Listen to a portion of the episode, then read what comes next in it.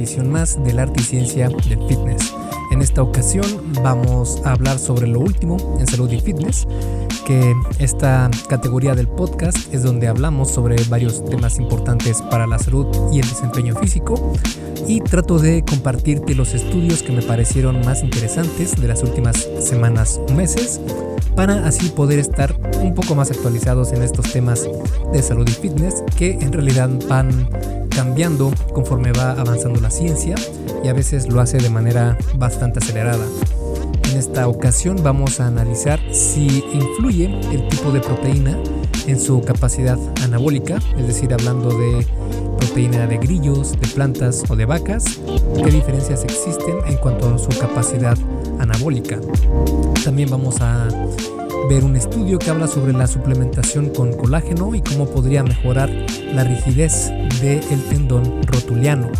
También si el tipo de fibra muscular influye en el efecto del ayuno sobre la resistencia a la insulina, así como un estudio que habla sobre caminar y hacer ejercicios de resistencia para el mantenimiento óseo y muscular en adultos mayores.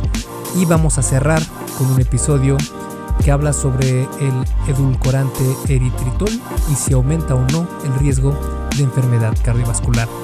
Estos son los estudios que vamos a analizar en esta ocasión y antes de comenzar te invito de nuevo a que te unas a fase 1 Origen, mi curso en línea para aquellas personas que van comenzando en esto del fitness y no saben cómo hacerlo, cómo comenzar de la manera correcta y lo más importante, de la manera sustentable, es decir, que puedas mantenerte con este sistema durante años, décadas incluso, y que ya sea parte de tu vida. Por eso se llama fase 1 origen, porque es el origen y es la primera fase, lo primero que tienes que hacer para obtener una vida más saludable, con hábitos más saludables, ¿vale?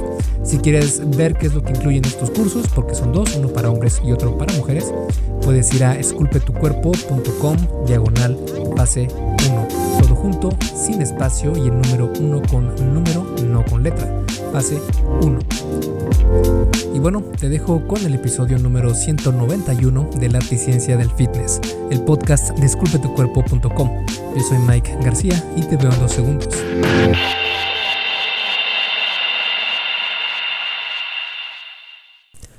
En este primer estudio a analizar vamos a ver si influye de alguna manera el tipo de proteína en su capacidad anabólica. En este estudio se analizaron los efectos de las proteínas de grillo, de guisantes o de suero de leche en los niveles de aminoácidos en sangre y en la activación de la vía de la señalización de la mTOR en el músculo esquelético en reposo y después del ejercicio. Eh, los aminoácidos en sangre son importantes para eh, saber la capacidad anabólica de un ser humano porque estos aminoácidos funcionan como los bloques constructores de músculo.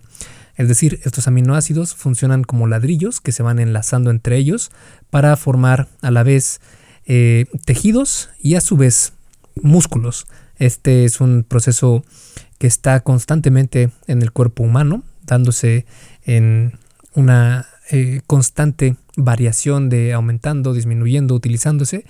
Pero al final de cuentas, cuanto o generalmente, cuantos más aminoácidos en sangre hay, mejor es la posibilidad o la capacidad anabólica que una persona tiene.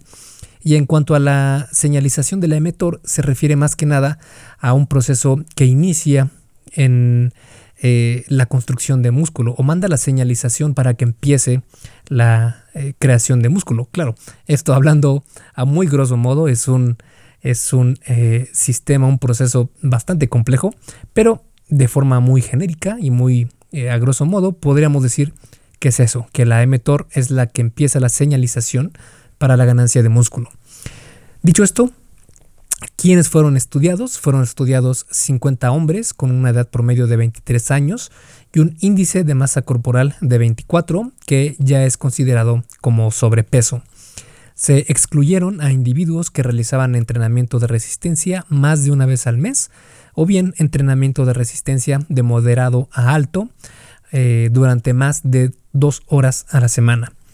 Los participantes de este ensayo controlado aleatorio completaron ejercicios de resistencia en una pierna y luego se les asignó al azar a consumir 0.25 gramos de proteína de grillo, guisante o de suero de leche por kilo de masa libre de grasa.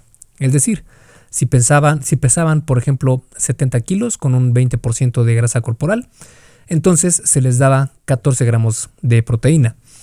Se recopilaron muestras de sangre antes del ejercicio y durante el periodo de 4 horas después del ejercicio. Se obtuvieron biopsias musculares antes del entrenamiento y 3 horas después del entrenamiento de ambas piernas, la que se ejercitó y la que no. Los resultados mostraron que los niveles de aminoácidos esenciales, aminoácidos de cadena ramificada y leucina en sangre fueron más altos en el grupo de proteína de suero de leche en comparación con los otros dos grupos, pero solo 20, 40 y 60 minutos después de la ingesta de proteína. No hubo diferencias entre los grupos en los puntos de tiempo posteriores. Tampoco hubo diferencias entre los grupos en los cambios en la expresión de proteínas de señalización relacionadas con la vía de la mTOR. Aunque se sabe que esta vía de la mTOR, como te comentaba, regula la síntesis de proteínas musculares, se han reportado discrepancias entre los cambios en la vía de la mTOR y las tasas de síntesis de proteína muscular. Como tal, una limitación de este estudio es que las tasas de síntesis de proteína muscular no se evaluaron directamente. Debido a que los participantes eran jóvenes y saludables, los resultados pueden no ser generalizables tampoco a adultos mayores, que son menos sensibles a los efectos anabólicos de la ingesta de proteínas. Pero aún así nos vuelve a mostrar una vez más que el suero de leche sigue siendo una de las mejores opciones para obtener proteína y por lo consiguiente aminoácidos. El siguiente estudio es sobre la suplementación con colágeno y cómo podría mejorar la rigidez del tendón rotuliano. El efecto de la suplementación con colágeno hidrolizado en las propiedades morfológicas, mecánicas y materiales del tendón rotuliano durante 10 semanas de entrenamiento de fútbol en temporada eh, fue lo que se estudió en esta investigación. El tendón rotuliano, también conocido como tendón patelar, es una banda fuerte y fibrosa de tejido conectivo que se encuentra en la parte frontal de la rodilla. Conecta la rótula o la patela, que es un hueso pequeño y redondeado en la parte delantera de la rodilla, con la tibia, que es el hueso más grande de la parte inferior de la pierna. Los participantes del estudio fueron 17 jugadoras de fútbol de alto nivel con una edad promedio de 17 años. Lo que hicieron fue realizar un ensayo controlado aleatorio de 10 semanas en el que las participantes consumieron una bebida que contenía 30 gramos de colágeno hidrolizado o un placebo con las mismas calorías después de cada sesión de entrenamiento. Todas las participantes también tomaron 15 miligramos de vitamina C después de consumir la bebida. Las sesiones de entrenamiento involucraron, ejercicios basados en fuerza, ejercicios basados en la pliometría y o ejercicios basados en el campo y se realizaron tres días por semana. Los resultados fueron la longitud del tendón rotuliano en reposo, el área transversal promedio, la fuerza, la tensión, la elongación, la deformación, la rigidez y el módulo de Young, que es una medida de elasticidad. Los resultados secundarios a analizar fueron el grosor del músculo vasto lateral, que es el músculo que está en tu pierna, en tu muslo, del lado, eh, digamos, exterior de la pierna, y el grosor del tejido eh, graso subcutáneo. Los resultados mostraron que la suplementación de colágeno aumentó la rigidez del tendón rotuliano, un 18% más, y el módulo de Young, un 17.3% más. Esto fue en comparación con el placebo, que el placebo aumentó más 5.1 y más 4.8% respectivamente. Y sí, así de poderoso es el placebo que, aunque no te haga nada, psicológicamente como piensas que tomaste el suplemento, también vas a ver beneficios. Si quieres conocer más sobre este tema, puedes buscar en esculpetucuerpo.com placebo y nocebo y te va a aparecer un artículo bastante interesante que escribí sobre este tema eh, tan fascinante que es el efecto placebo y también su contrario, el efecto nocebo. Pero bueno, regresando a la investigación que estamos analizando, dentro de los resultados no se observaron efectos en ninguno de los otros resultados a analizar. En términos prácticos, un aumento en la rigidez del tendón y el módulo de Young podría tener varias implicaciones. Por ejemplo, lograr fortaleza del tendón, porque un tendón más rígido podría ser más resistente al desgaste y a las lesiones, lo que podría ayudar a prevenir problemas como la tendinitis rotuliana en personas que realizan actividades físicas que involucran saltos, sprints o cambios rápidos de dirección. También podría ayudar con la función muscular y rendimiento deportivo. Un tendón más rígido podría mejorar la eficiencia, eficiencia en la transmisión de fuerzas desde los músculos hasta los huesos, lo que podría mejorar también la función muscular y potencialmente el rendimiento en ciertos deportes. Y también para rehabilitar las eh, lesiones. La suplementación con colágeno podría ser útil en el proceso de rehabilitación para personas que se están recuperando de lesiones en el tendón rotuliano, al mejorar la resistencia y la capacidad del tendón para soportar cargas. Cabe aclarar que es importante tener en cuenta que estos resultados provienen de un solo estudio y podrían no ser generalizables a todas las poblaciones o situaciones, porque recordemos que solo fue en participantes mujeres y jugadoras de fútbol de alto nivel. Además, el estudio menciona que no se observaron efectos en otros resultados, lo que sugiere que la suplementación con colágeno podría no tener un impacto significativo en otros aspectos de la salud o en el rendimiento del tendón. El siguiente estudio es sobre si influye el tipo de fibra muscular en el efecto del ayuno sobre la resistencia a la insulina. En este estudio se analizaron los efectos del ayuno de tres días en la sensibilidad a la insulina, la tolerancia a la glucosa y la oxidación de grasas. Los participantes incluyeron a 19 adultos sin condiciones de salud, de los cuales eran 15 hombres y 4 mujeres, quienes tenían una edad promedio de 27 años. Los participantes se dividieron en grupos según sus diferencias en la composición de las fibras musculares.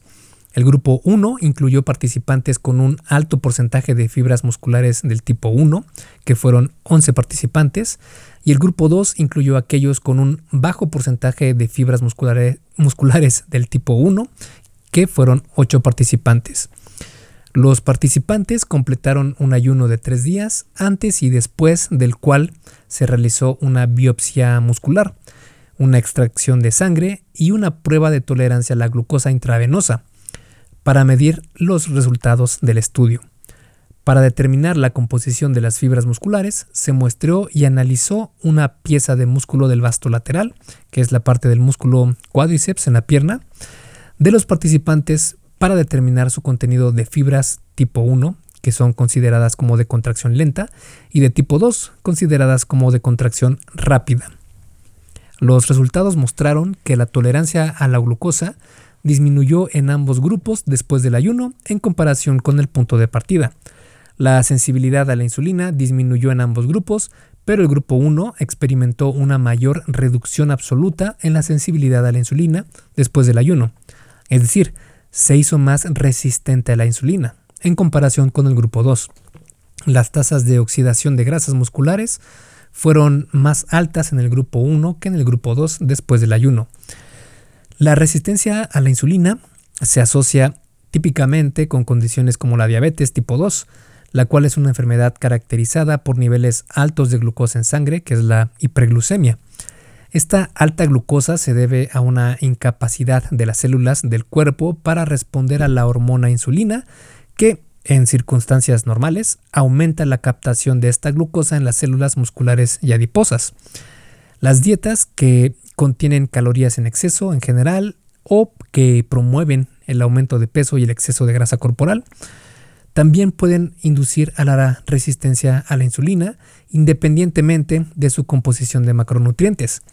Sin embargo, la resistencia a la insulina también puede jugar un papel en la supervivencia en ciertas condiciones como la inanición o el ayuno prolongado.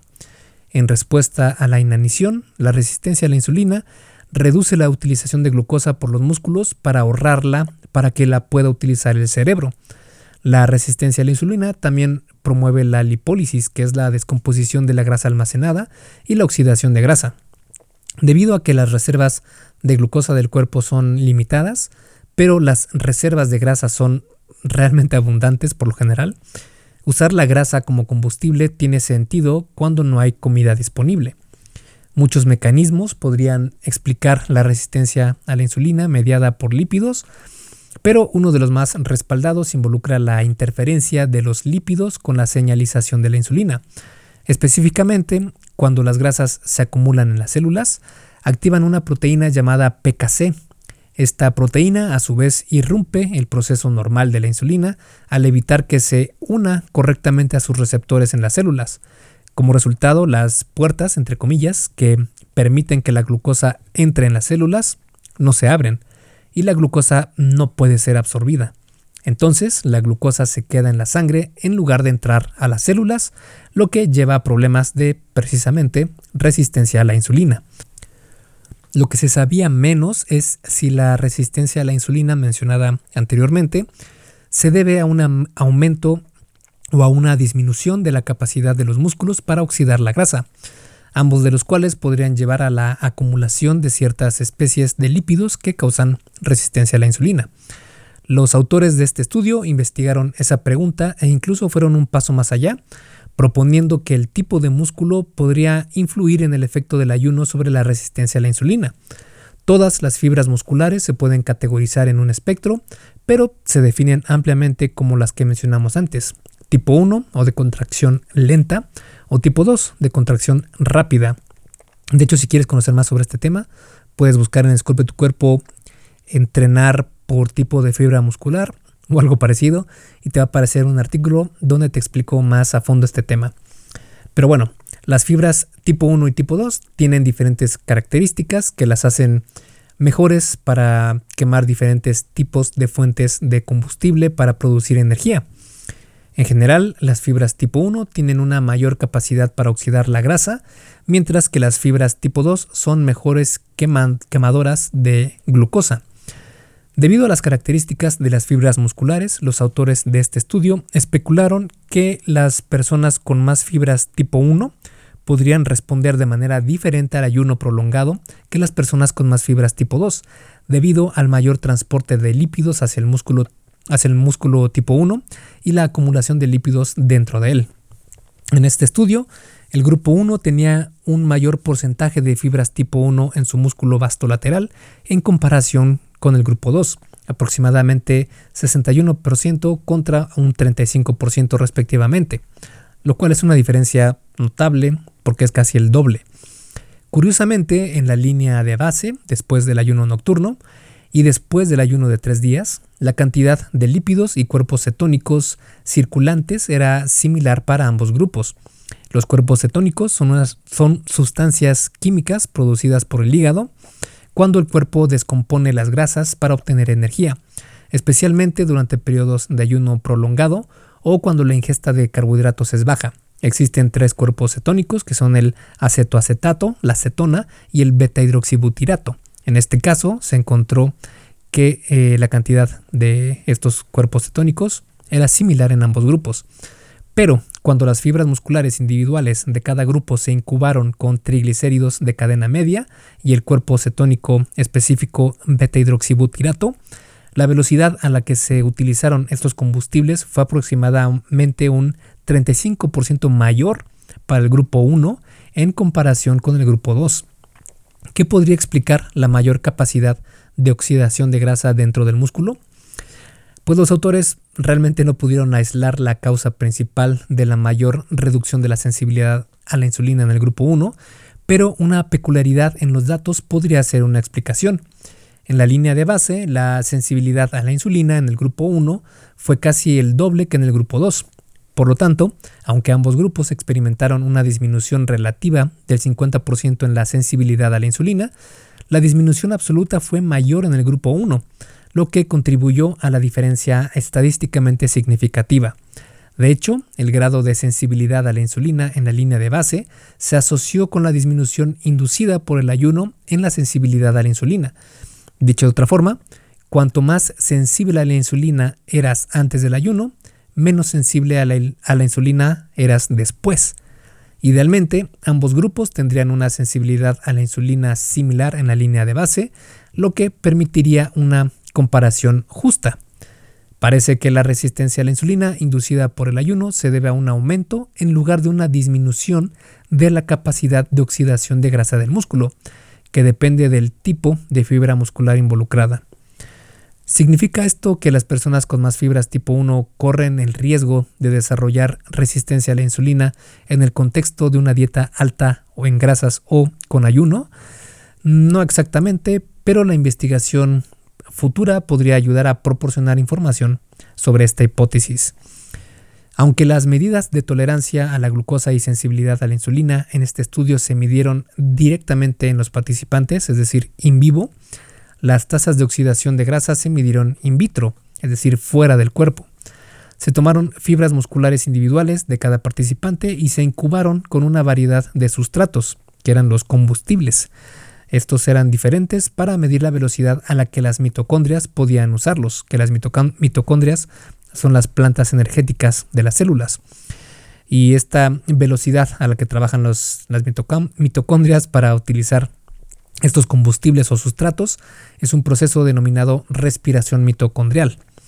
Hubo cuatro mujeres en el grupo 1, mientras que el grupo 2 estaba compuesto solo por hombres. Si bien los autores del estudio indicaron que los resultados fueron similares al tener en cuenta las diferencias de género entre los grupos, es decir, compararon hombres y mujeres por separado y encontraron que el resultado del estudio no cambió, la división desigual de hombres y mujeres entre los grupos puede haber influido en los resultados del estudio de maneras que no son fácilmente evidentes.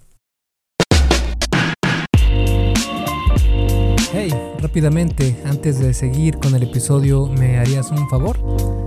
Si te está gustando lo que estás escuchando en este podcast, puedes compartirlo en tus redes sociales. Basta con que tomes una captura de pantalla o te tomes una foto y compartas la publicación en Facebook, Instagram o en cualquier otra red social mencionando el podcast El Arte y Ciencia del Fitness. Porque simplemente con que hagas esto, que realmente no te lleva más de un minuto, me ayudas un montón a que Esculpe tu cuerpo crezca y podamos cambiarle la vida a muchas más personas. Y si haces esto, no olvides etiquetarme en la publicación para que pueda agradecerte personalmente. En Facebook estoy como blog Esculpe tu cuerpo y en Instagram como Esculpe tu cuerpo. Vale, sigamos entonces donde nos quedamos en el episodio. El siguiente estudio es sobre caminar y hacer ejercicios de resistencia para el mantenimiento óseo y muscular en adultos mayores. Esta investigación estudió el efecto de caminar y hacer ejercicios de resistencia sobre la estructura ósea, la masa muscular esquelética y la densidad mineral ósea. Los resultados principales a investigar del estudio fueron la densidad mineral ósea, la masa grasa, la masa de tejido blando magro, el índice de músculo esquelético, y la geometría de la cadera.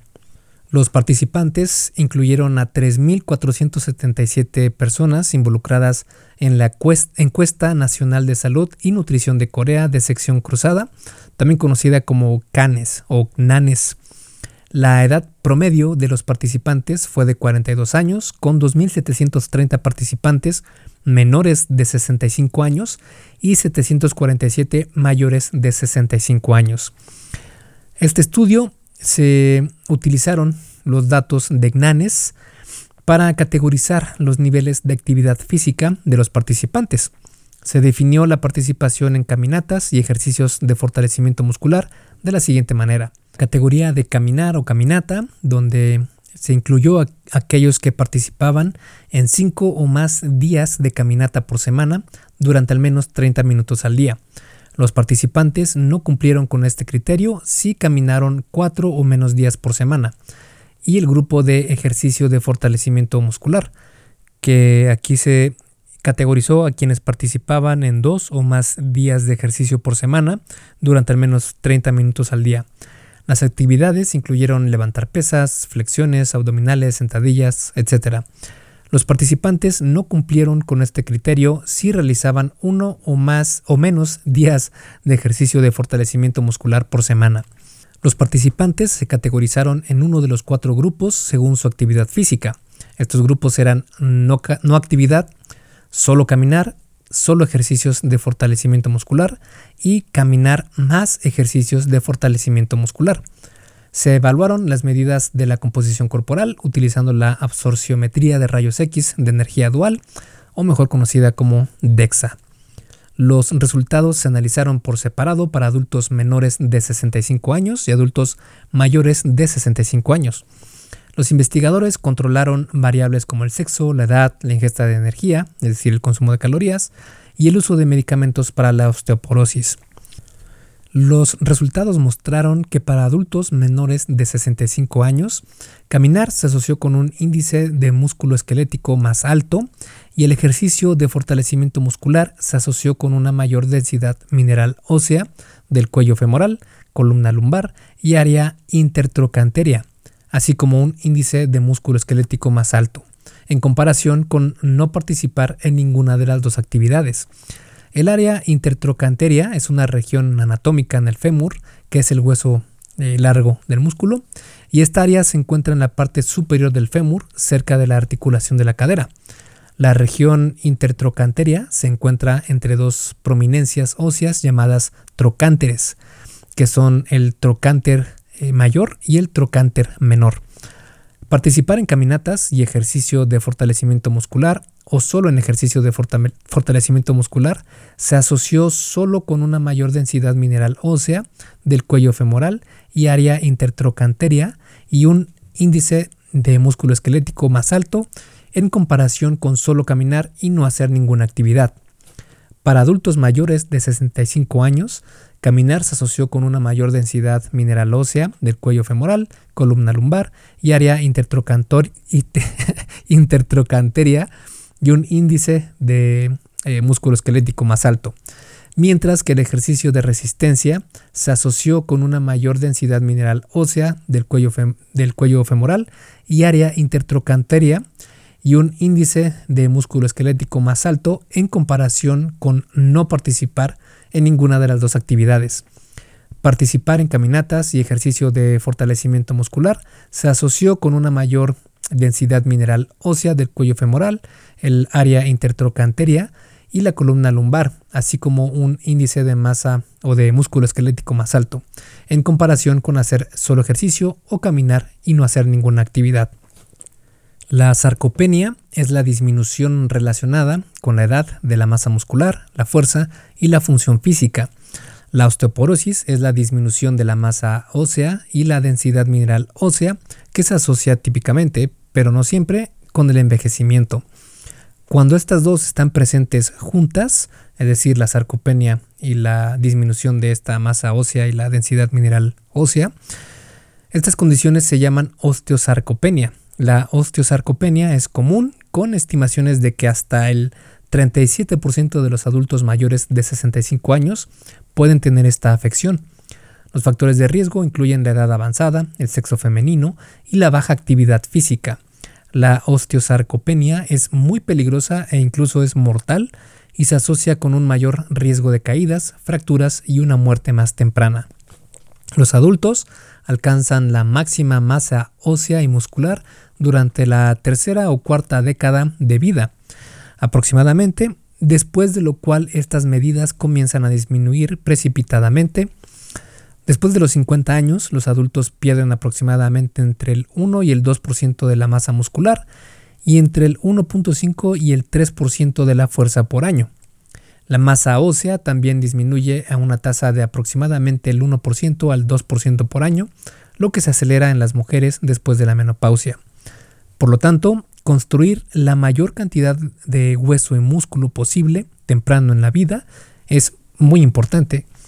Esta práctica puede actuar como una póliza de seguro y se puede lograr participando en ejercicio regular, que también se sabe que compensa o incluso previene algunas de las disminuciones relacionadas con la edad en cuanto a masa muscular y densidad mineral ósea. Los ejercicios de carga de peso como caminar, correr, saltar, y deportes de alto impacto, por ejemplo el tenis, el baloncesto, el voleibol, son osteogénicos, es decir, colocan una carga en el esqueleto y estimulan la formación ósea y mejoran la fortaleza ósea también. Aunque estas actividades son excelentes para la salud ósea, no son excelentes para construir masa muscular.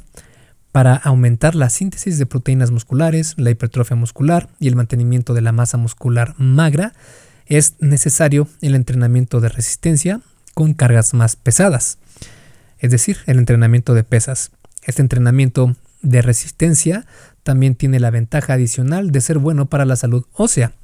Por lo tanto, se esperaría que una combinación tanto de ejercicio aeróbico con carga de peso y entrenamiento de resistencia produzca en mayor beneficio para la salud ósea y muscular, especialmente en adultos mayores. En este estudio, en resumen, se encontró que participar en caminatas y también tener ejercicios de resistencia fue mejor que no participar en estas actividades. Eso en realidad no es sorprendente, porque los adultos que no cumplían los criterios para ninguno de los dos ejercicios tenían las medidas más bajas en todos los resultados del estudio.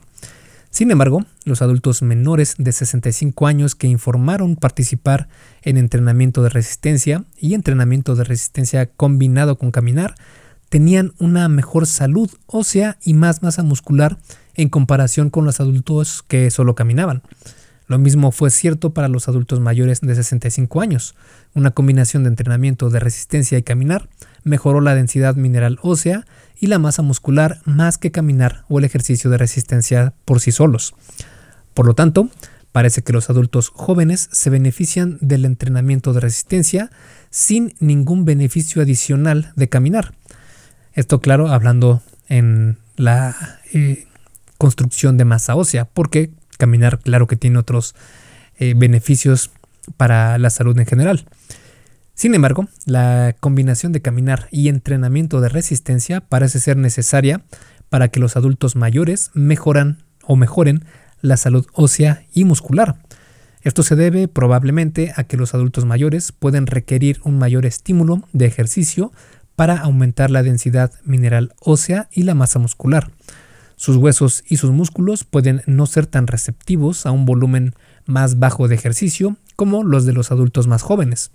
Esto es un efecto o un fenómeno conocido como resistencia anabólica. En otras palabras, un solo tipo de ejercicio no es suficiente para esta población. Curiosamente, los adultos mayores de 65 años que participaron tanto en caminar como en ejercicio de resistencia tenían una masa muscular esquelética más alta en comparación con adultos jóvenes inactivos o aquellos que solo caminaban y tenían niveles similares de masa muscular en comparación con adultos jóvenes que participaron en entrenamiento de resistencia con o sin caminata. Esto sugiere que la masa muscular puede ser preservada con la edad a través de la combinación de caminar regularmente y también con el entrenamiento de resistencia, lo cual es una conclusión bastante emocionante.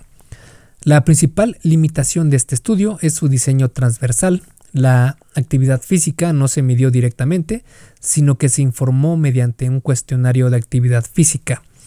Y esto es un, digamos que una falta de calidad de parte de este estudio, porque la verdad es que nadie es perfecto y recordar qué tipo de ejercicio hizo y con qué frecuencia lo hizo puede ser difícil si no se es diligente en el registro y seguimiento.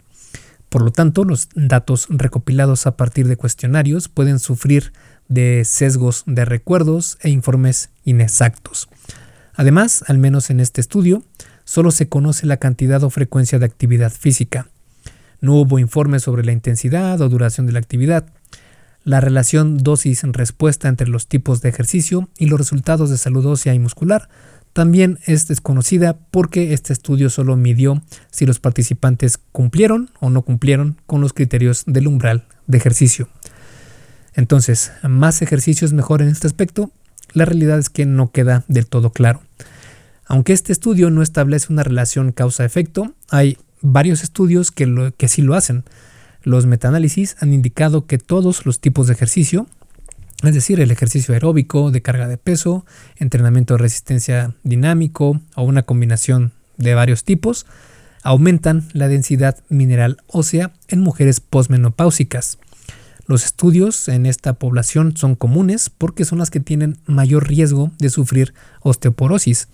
Además, el entrenamiento de ejercicio de resistencia aumenta y mantiene la masa muscular magra en adultos mayores aunque parecería que el entrenamiento de resistencia es el mejor cuando se trata de mejorar la salud de los huesos y los músculos durante el envejecimiento. El ejercicio aeróbico de carga de peso también tiene otros beneficios para el sistema cardiorrespiratorio que son esenciales para un envejecimiento saludable. La salud ósea y muscular son importantes, pero también lo es un corazón y vasos sanguíneos saludables. Por eso, la prescripción óptima de ejercicio es simple. Haz ambos. El siguiente estudio habla sobre el edulcorante eritritol y si aumenta o no el riesgo de enfermedades cardiovasculares. En esta investigación se estudió si los niveles de eritritol en la sangre estaban o están asociados con eventos de enfermedad cardiovascular y de ser así, qué mecanismo podría explicar dicha asociación. Este estudio involucró múltiples cohortes separadas, por ejemplo, una cohorte de descubrimiento con 1.157 participantes con una edad promedio de 65 años que se sometían a la evaluación cardíaca diagnóstica electiva. De este grupo, el 75.5% tenía enfermedad de las arterias coronarias, el 16.7% tenía insuficiencia cardíaca y el 46.3% había sufrido un ataque cardíaco. La cohorte estadounidense tenía 2.149 eh, participantes con una edad promedio de 63 años. Un total del 75% tenía enfermedad de las arterias coronarias, el 19.4% tenía insuficiencia cardíaca y el 39.5% había sufrido un ataque cardíaco. La cohorte europea contaba con 833 participantes con una edad promedio de 75 años donde un total del 69.3% tenía enfermedad de las arterias coronarias, el 17.8% tenía insuficiencia cardíaca y el 49.6% había sufrido un ataque cardíaco. Y la cohorte experimental contaba con 8 participantes completamente sanos. En este estudio, los investigadores realizaron un análisis de metabolómica utilizando la cohorte de descubrimiento evaluando la asociación entre 41 compuestos como polioles y metabolitos de polioles y el riesgo de eventos cardiovasculares adversos mayores, definido como muerte, ataques cardíacos no fatales y accidentes cerebrovasculares no fatales durante tres años de seguimiento. El análisis de metabolómica es un enfoque científico que se centra en el estudio del metaboloma, es decir, el conjunto completo de moléculas pequeñas llamadas metabolitos que se encuentran en una célula, tejido u organismo. Utilizando tanto la cohorte estadounidense como la europea, los investigadores evaluaron la asociación entre el metabolito más fuertemente asociado con eh, el ECAM, que es el evento cardiovascular eh, adverso mayor, en este caso fue el eritritol, durante tres años de seguimiento. Los análisis se ajustaron por varios posibles factores de confusión, como la edad, el sexo, si sufrían o no diabetes, presión arterial sistólica, sus niveles de colesterol malo y bueno, triglicéridos, tabaquismo, etc. Además, se realizó un ajuste para el índice de masa corporal en la cohorte estadounidense. Los investigadores también realizaron experimentos para determinar si el eritritol haría que la sangre tuviera más tendencia a coagular. En una serie de experimentos in vitro, los investigadores incubaron plasma rico en plaquetas humanas con eritritol para ver si aumentaba la agregación plaquetaria, que es un marcador de la tendencia a la coagulación. Esto en respuesta a varios promotores de la agregación plaquetaria. Esto implicó probar diferentes niveles de eritritol para ver en qué umbral podrían eh, ocurrir estos efectos. En experimentos in vitro adicionales, los investigadores realizaron experimentos en sangre humana para determinar si el eritritol promovería la adhesión plaquetaria, que es otro marcador de la tendencia a la coagulación, y esto en respuesta al colágeno, que es también un promotor de la adhesión plaquetaria, y esto lo realizaron durante 3 minutos. Este experimento se realizó 10 veces con eritritol, 11 veces con un control y 3 veces sin colágeno. En experimentos con animales, los investigadores inyectaron eritritol en una dosis de 25 miligramos por kilo de peso corporal a 12 ratones, una sustancia de control a 11 ratones y una solución salina a 8 ratones. Luego, los ratones tuvieron su arteria carótida lesionada y los investigadores examinaron si el eritritol detuvo el sangrado más rápidamente, utilizando el tiempo hasta la cesación del flujo sanguíneo como marcador de la tendencia a la coagulación. Finalmente, utilizando la cohorte experimental, los investigadores evaluaron si la ingestión de 30 gramos de eritritol aumentaría los niveles de eritritol a los niveles capaces de aumentar la tendencia a la coagulación en los experimentos in vitro. Los niveles de eritritol se evaluaron 30 minutos, 2 horas, 6 horas, 1 día, 2, 3, 4 y 7 días después del consumo. Los resultados mostraron que en la cohorte de descubrimiento, los niveles sanguíneos de eritritol estaban fuertemente asociados con el riesgo de un evento cardiovascular adverso mayor, un ECAM, aunque otros compuestos asociados con un mayor riesgo de estos eventos incluían ácido isotreónico, el treitol, la pseudouridina, el arabitol, el mioinositol, silosa, celobiosa, manosa, es decir, muchos otros compuestos. En las cohortes de Estados Unidos y Europa, los participantes en el percentil 25 superior para el eritritol en sangre tenían un mayor riesgo de ECAM en comparación con los participantes en el percentil más bajo del 25.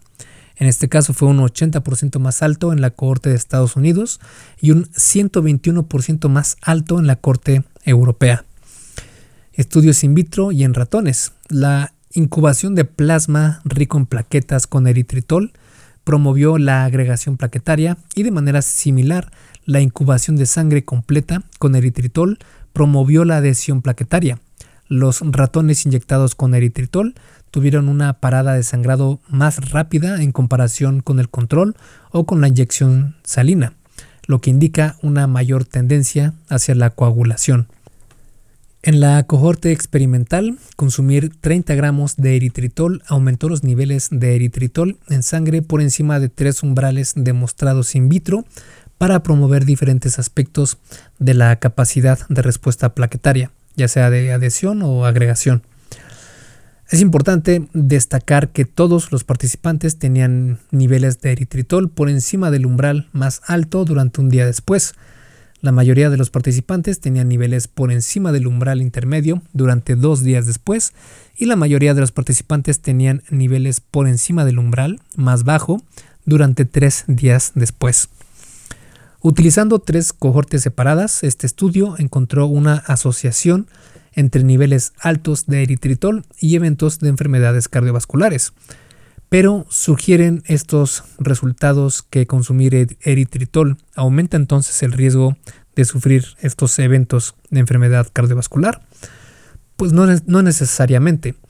Los investigadores solo analizaron los niveles de eritritol en sangre, lo que significa que no se sabe cuánto eritritol estaban consumiendo realmente los participantes. Esto es importante porque los niveles de eritritol pueden verse influenciados por otros factores más allá del consumo. Uno de los determinantes de los niveles de eritritol en la sangre es la síntesis endógena. El eritritol se produce en el cuerpo, sintetizado a través de la vía de la fosfatopentosa. Un propósito importante de esta vía de la fosfatopentosa es generar una molécula llamada NADPH como una forma de proteger contra el estrés oxidativo. La NADPH activa diversas vías antioxidantes en el cuerpo. En otras palabras, en lugar de que el eritritol cause el evento cardiovascular, los niveles más altos de eritritol en la sangre podrían ser un indicador de mala salud y mayor estrés oxidativo. Otro determinante importante de los niveles de eritritol en la sangre es la excreción urinaria. La principal vía por la cual el eritritol se elimina, del cuerpo es a través de la orina, lo que significa que una función renal reducida podría resultar en niveles más altos de eritritol en la sangre. La investigación en esta área es limitada, pero al menos un estudio en niños con enfermedad renal crónica sugirió que una función renal menor sí reduce la excreción de eritritol. Por lo tanto, los niveles más altos de eritritol podrían ser un marcador de una función renal reducida, lo cual es notable porque una función renal reducida se asocia con un alto riesgo de un evento cardiovascular. Por lo tanto, existen explicaciones teóricas convincentes de por qué el eritritol en la sangre estaría asociado con estos eventos de enfermedades cardiovasculares, pero no las promoverían en realidad. Pero, ¿qué hay de la evidencia que sugiere que el eritritol sí promueve la coagulación? Alterar la tendencia a la coagulación es un mecanismo factible por el cual una sustancia podría afectar el riesgo de estas eh, estos eventos de enfermedad cardiovascular. Los medicamentos anticoagulantes como la warfarina y los medicamentos antiplaquetarios como la aspirina se administran a menudo a personas con alto riesgo de sufrir estas enfermedades cardiovasculares. Y esto es por esta misma razón de que ayudan a evitar la coagulación. Pueden prevenir la formación de coágulos sanguíneos y evitar un ataque cardíaco o un accidente cardiovascular.